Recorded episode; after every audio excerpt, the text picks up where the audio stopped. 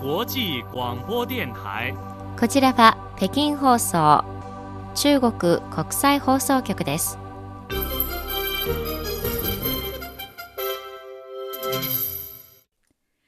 こんばんは。ニュースをお伝えします。まず、主な項目です。謝鋒外交副部長が、アメリカの中国無人飛行船撃墜に対して、在中国アメリカ大使館に厳重に抗議しました。ロシア連邦議会下院のボロジン議長は、アメリカと西側諸国の政策は嘘の上に成り立っていると批判しました。国連総会のクール氏議長は CMG のインタビューに応じた際、国連は中国に大きな期待を寄せていると述べました。以上が主な項目です。はじめに、外交部の謝鋒副部長は5日、アメリカが中国の民間無人飛行船を武力攻撃したことについて、中国政府を代表して在中国アメリカ大使館に厳重に抗議しました。謝外交副部長は、中国の民間無人飛行船がアメリカの領空に迷い込んだのは、完全に不可抗力による偶発的な事件であることは明確であり、歪曲と中傷は許されない。だが、アメリカはこれには一切耳を貸さず、アメリカの領空を離れようとする民間飛行船に対して、かたくなに武力を行使した。これは明らかな過剰反応であり、国際法の精神と国際慣例に甚だしく反している。アメリカの行情は、バリ島会談以降の中米関係安定維持のための双方の努力とプロセスに深刻な衝撃と損害を与えた。中国はこれに断固反対し、強く抗議し、さらなる行動により中国の利益を損ない緊張をエスカレートさせ、拡大させないようアメリカに促す。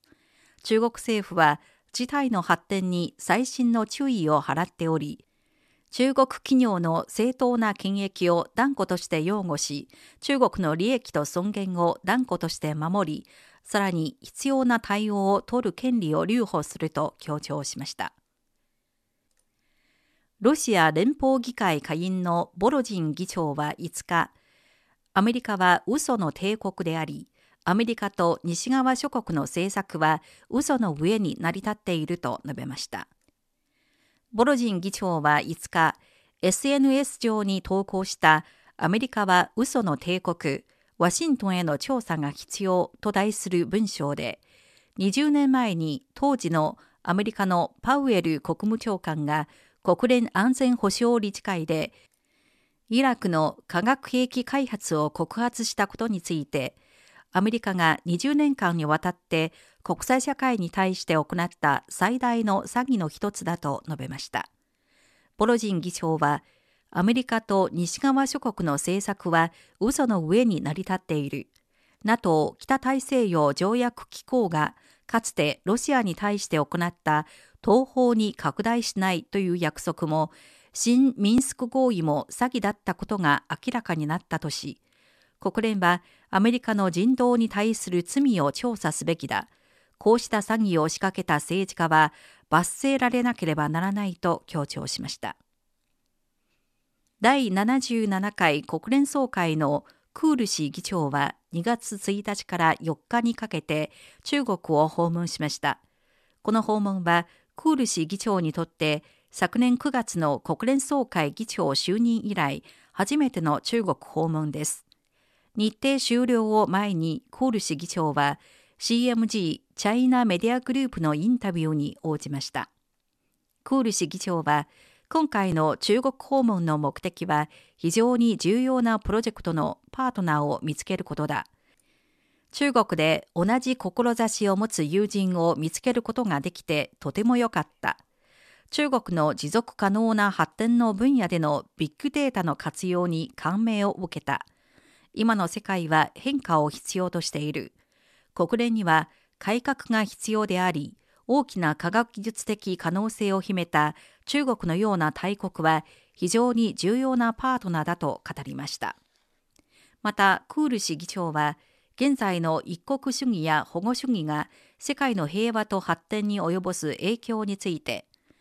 国連加盟国193カ国のうち3分の1近くがかなり貧しい国であり、76カ国が金融崩壊の瀬戸際に立たされている。排他主義や地政学的争いは経済回復と持続可能な発展に非常に悪影響を与える。団結と多国間主義こそ今の世界が切実に必要としているものだと指摘しました。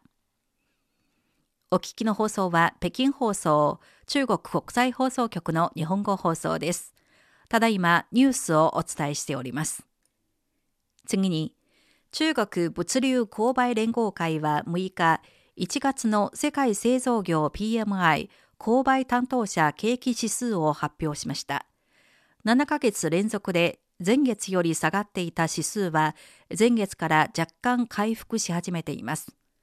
専門家は中国の製造業の回復の加速が世界経済の回復を促した主要な原動力になったと評価しています。1月の世界製造業 PMI は前月と比べて0.6ポイント上昇して49.2となり、7ヶ月連続の対前月低下傾向に終止符を打ちました。グローバル製造業 PMI の連続的な下落傾向に歯止めがかかり、前月より上昇し始めたことは、2022年下半期以来の世界経済の継続的な弱含み傾向が多少緩和されたことを意味しています。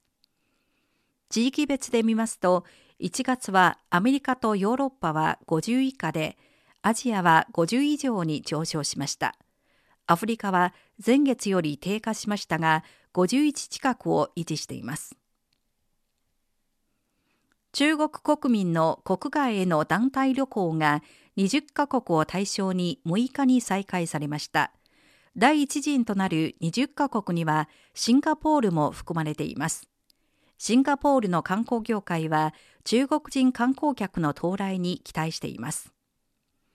中国の貿易政策の最適化と調整に伴い、シンガポールの観光業界は、ホテルと飲食リソースの再編、ツアーガイドの配備、スケジュールの組み直しなどを行って、中国人観光客の到来に備えています。ユーロアメリカンホリデートラベルシンガポールのスタッフは、中国人観光客にはシンガポールでぜひ地元の風習を体験していただきたい。最近、ヨットの上で鍋を味わうというとても特別なパッケージを発売したと述べています。また、シンガポール動物園やリゾートワールドセントーサーなどの観光スポットでは、野手に富んだ朝食、夜のフェアリーアニマルショー、ゴッホ作品のプロジェクションアート展などの新プロジェクトが次々と打ち出し、中国人観光客の特徴に合わせて個性的なサービスを企画、提供しています。おしまいに、中国の南水北朝とは、南方地区の水を北方地区に送り、北部の慢性的な水不足を解消するプロジェクトです。中国南水北朝集団の発表によりますと、このプロジェクトの中部ルート第1期工事は、2014年の全面開通から2023年2月5日現在までに累計600億立方メートルの水を輸送しました。中国で長江に次いで2番目に長い川である黄河の年間の総流量はおよそ580億立方メートルです。この第1期プロジェクトは、これまで中国の北方地区に黄河の1年分以上に相当する水を送っていることになります。送水開始から8年間、南水北朝プロジェクトの東部ルートと中部ルートは沿線の42の大規模中規模都市280以上の県市区の1億5000万人以上に恩恵をもたらしました。この時間のニュース、修理がお伝えしました。